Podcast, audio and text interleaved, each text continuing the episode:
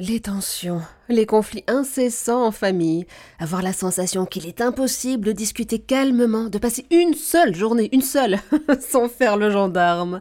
Courage, les parents, pour nous conseiller. Avec nous, Anne-Catherine Sabas, psychanalyste, psychopraticienne et formatrice en communication et gestion de conflits. Elle est l'autrice du précieux livre Une famille enfin paisible, sortir du cycle des conflits, paru aux éditions du Rocher.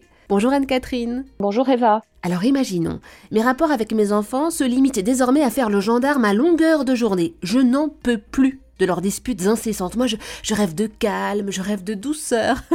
que puis-je faire? Là, je ne peux souffler que quand ils sont couchés. Alors, je vais être très honnête avec vous. Je pense que si on rêve uniquement de calme et de douceur, il faut plutôt opter pour les poissons rouges. Parce qu'un enfant, par définition, c'est pas toujours calme. Et la douceur, elle est valable à certains moments, mais elle n'est pas possible tout le temps. Parce qu'un enfant, c'est un petit être en devenir qui est plein de pulsions, qui est plein d'émotions, qui est plein d'envie, qui est plein de questions, qui est plein d'angoisse.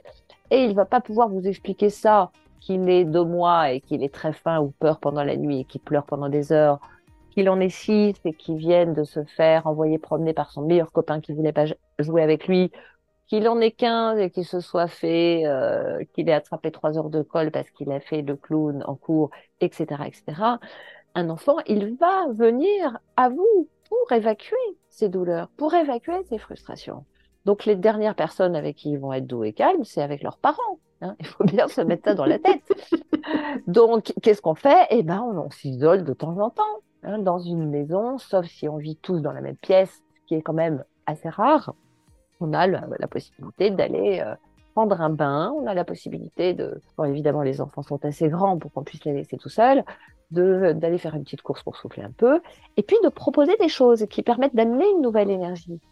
Parce que quand on est dans des conflits, il suffit parfois de, changer d'ambiance. C'est comme un poste de radio, vous changez la fréquence et vous vous mettez à écouter de la musique classique au lieu du rap.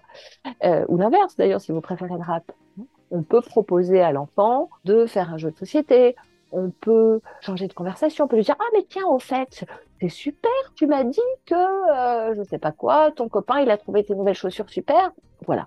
Hein, il y a des tactiques comme ça pour faire diversion qui permettent de sortir d'un état émotionnel euh, désagréable. Et puis évidemment il y a tous les moments où on a tous besoin et les enfants et les parents d'être l'un sans l'autre. Alors les enfants, eh ben, ils sont parfois à l'école, ils sont au centre de loisirs, ils peuvent être aussi en colonie, ils peuvent être chez les grands-parents, ils peuvent être chez les copains, ils peuvent être chez les copines. Et les parents ont le droit aussi. Les parents ont le droit d'aller restaurant amoureux ou d'aller à un cours de salsa tout seul, de faire garder leurs enfants par une super nounou ou un super babysitter. C'est-à-dire que ce n'est pas parce que nous sommes parents que nous devons être collés à nos enfants, ce qu'ils n'aiment pas en général d'ailleurs, nous avons des moments où nous pouvons souffler et c'est important de préserver ça. Dans mon livre aussi sur les familles monoparentales, je dis le parent solo, c'est le chef de la meute. Si il va pas bien, toute la meute est en danger. Et c'est valable quand il y a deux parents. Donc les parents doivent apprendre à se préserver. Et puis ils ont aussi le droit parfois de dire écoute, je ne veux pas continuer cette discussion parce que je crois qu'elle est mal partie pour l'instant. Moi, je n'aime pas me disputer avec toi. On en reparlera plus tard. Si tu veux, là, on va aller ensemble acheter le pain. Et pour l'instant, le sujet est clos. Hein, pourquoi pas? On a le droit aussi. Hein, ça revient à ce que je dis souvent. Nous ne sommes pas obligés de tout résoudre tout de suite. Tout à fait, mais tout de suite, nous pouvons recommander également votre livre Famille monoparentale, la grande aventure aux éditions Michelon. Merci beaucoup, Anne-Catherine Sabas.